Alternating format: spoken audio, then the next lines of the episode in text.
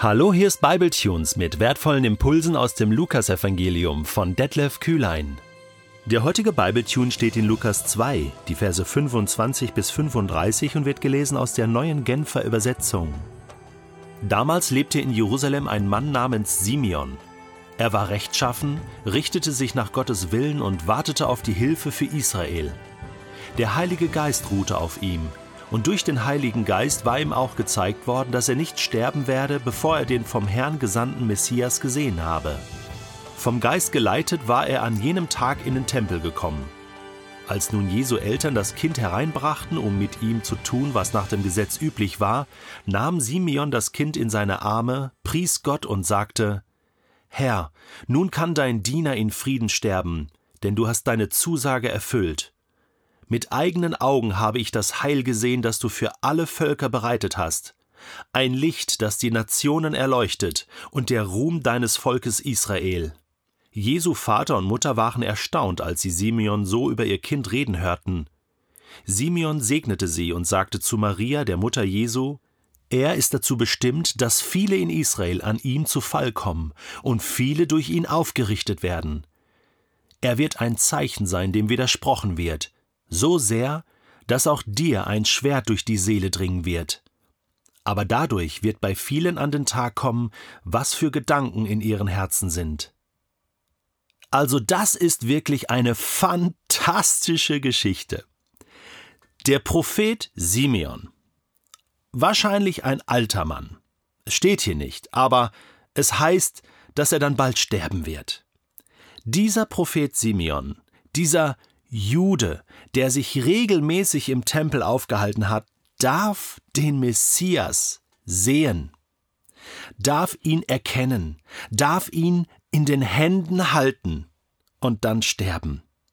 So ist Simeon ein Beispiel dafür, dass es möglich ist, dass ein Jude den Messias erkennen kann, oder?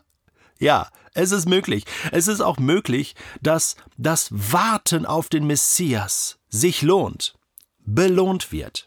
So schauen wir uns das mal an. Da lebte in Jerusalem ein Mann namens Simeon. Er war rechtschaffen. Das bedeutet, er richtete sich nach Gottes Willen. Er lebte nach den Geboten, wie das jeder Jude in Israel damals leben wollte. Und das besondere Merkmal aber ist, er wartete auf die Hilfe für Israel. Er wartete auf den Trost Israels. Trost Israels, das ist ein Begriff aus dem Propheten Jesaja. Jesaja, der beschreibt als Prophet, dass Gott sein Volk trösten wird. Simeon wartete darauf. Und dieses Warten ist Ausdruck von tiefen Glaube. Hoffnung. Gott, du wirst nicht zu spät kommen. Gott, ich warte, und wenn es nicht kommt, ich warte weiter. Der Heilige Geist ruhte auf ihm. Das ist etwas Besonderes. Zur Zeit des Alten Testaments hatte nicht jeder automatisch den Heiligen Geist, darüber haben wir schon gesprochen. Das heißt, dieser Simeon war in gewisser Weise privilegiert, auserwählt. Jetzt, durch den Heiligen Geist, war ihm gezeigt worden, dass er nicht sterben werde, bevor er den vom Herrn gesandten Maschiach, den Messias, den Christus gesehen habe. Das ist natürlich eine tolle Verheißung. Also, du weißt, du wirst nicht sterben, bevor du das Größte, was es gibt auf dieser Welt, gesehen hast mit eigenen Augen. Und für Simeon war das Jesus selbst, den Messias. Ja, und ich glaube, da können wir alle sagen, da freuen wir uns mit Simeon, dass der das erleben durfte. Natürlich kann man sagen, ja, warum hat nicht das ganze Volk Israel, so wie Simeon, begriffen, dass Jesus der Messias ist? Das ist eine schwierige Frage. Aber hier wird deutlich, dass es möglich ist. Es ist, es war und es wird möglich sein, Jesus als Messias zu erkennen. Das zeigt die Geschichte von Simeon. Jetzt, vom Geist geleitet, war er an jenem Tag in den Tempel gekommen. Also, fast in Anführungsstrichen zufällig kommt er in den Tempel. Und da sind so viele Menschen, also dass er dann auch noch Josef und Maria sieht und mit dem Kind und dann macht Blitz in seinem Kopf oder in seinem Herzen und, und, und geht auf sie zu, nimmt dieses Kind in seine Arme und dann lobt er Gott. Schon wieder haben wir hier das Lob Gottes. Also Lukas, der Evangelist, überschlägt sich in diesen ersten beiden Kapiteln mit Lobeshymnen äh, auf Gott. Und hier schon wieder. Simeon erkennt in diesem sechs Wochen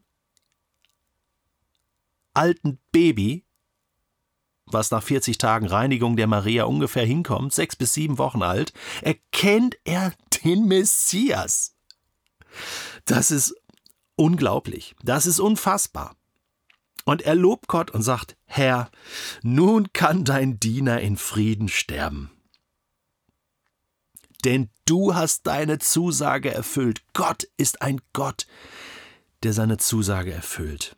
Mit eigenen Augen habe ich das Heil Israels gesehen.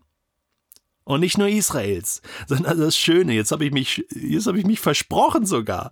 Ich habe das Heil gesehen, Vers 31, dass du für alle Völker bereitet hast. Hier haben wir das erste Christus Bekenntnis eines Juden überhaupt im Evangelium. Das erste Christusbekenntnis und gleichzeitig das Heil für alle Völker. 1. Mose 12.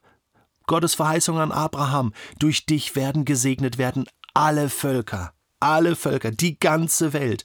Und Simeon ist das so klar, weil das ist tief im Judentum verankert. Das ist völlig klar. Gott ist ein Gott aller Völker. Zuerst für Israel, aber dann auch für alle Völker. Und das Heil nicht nur für Israel zuerst, sondern dann auch für alle Völker. Und Simeon spricht das prophetisch richtig aus. Ein Licht, das die Nation erleuchtet. Das ist auch hier ein Zitat aus dem Buch Jesaja. Der Ruhm deines Volkes Israel. Und jetzt kann man sich so richtig vorstellen, wie wie Josef und Maria da stehen sagen, was ist das denn? Schon die Hirten haben so tolle Sachen gesagt. Äh, die, die Weisen aus dem Morgenland haben schon tolle Sachen gesagt und angebetet. Und jetzt kommt der Simeon und bestätigt es nochmal. Also wie oft müssen die das noch hören, dass das so stimmt, was Gott geplant hat. Simeon segnete sie. Und dann kommt noch ein prophetischer Ausspruch. Er ist dazu bestimmt, dass viele in Israel, Israel an ihm zu Fall kommen und viele durch ihn aufgerichtet werden. Also, er ist wie ein Schwert, das wirklich durch das Volk Israel hindurchgeht. Er ist der Eckstein und an ihm werden Leute zu Fall kommen und scheitern und sich den Kopf stoßen und an ihm stoßen und andere werden aufgerichtet werden.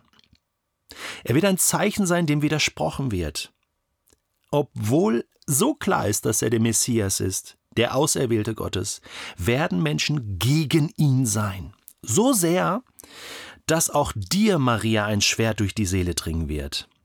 Übrigens haben wir hier eine, eine Feststellung, dass nämlich der Messias nicht so easy peasy einfach König werden wird und dass das so leicht wird. Nein, wir haben hier die Feststellung, dass der Messias auch leiden wird.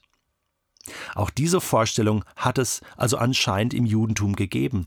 Äh, sonst wäre Simeon äh, da nicht drauf gekommen oder er war der Einzige. Also, dass der, dass der Messias König wird und regiert und, und siegt und die Feinde beseitigt, das war klar. Aber dass er auch leiden muss, dass ihm widersprochen wird, dass es schwer wird, dass Maria leiden muss, leiden wird, das wird hier ausgesprochen prophetisch schon, bevor auch nur ein Jahr vergangen war, den dieser Messias hier auf der Erde verbracht hat. Das ist sehr interessant. Simeon wartet auf den Messias. Ich werde so erinnert an Jerusalem. Da steht jetzt kein Tempel mehr, da steht nur noch eine Klagemauer. Und da klagen orthodoxe Juden, aber auch andere Juden, und viele, viele Menschen aus aller Welt jeden Tag und warten auf den Messias. Die einen glauben, dass er schon gekommen ist, so wie Simeon, so wie ich. Die anderen warten noch, warten wie Simeon und sagen, Messias, wann kommst du? Und wissen nicht, dass es Jesus ist. Die haben das irgendwie verpasst hier in Lukas 2. Und doch warten wir alle, oder? Ich möchte dieses Vorbild von Simeon für mich heute wieder nehmen und sagen, Jesus Christus, Jeshua, du Messias, ich warte auf dich und ich wünsche mir, dass ich noch leben werde, wenn du wiederkommst.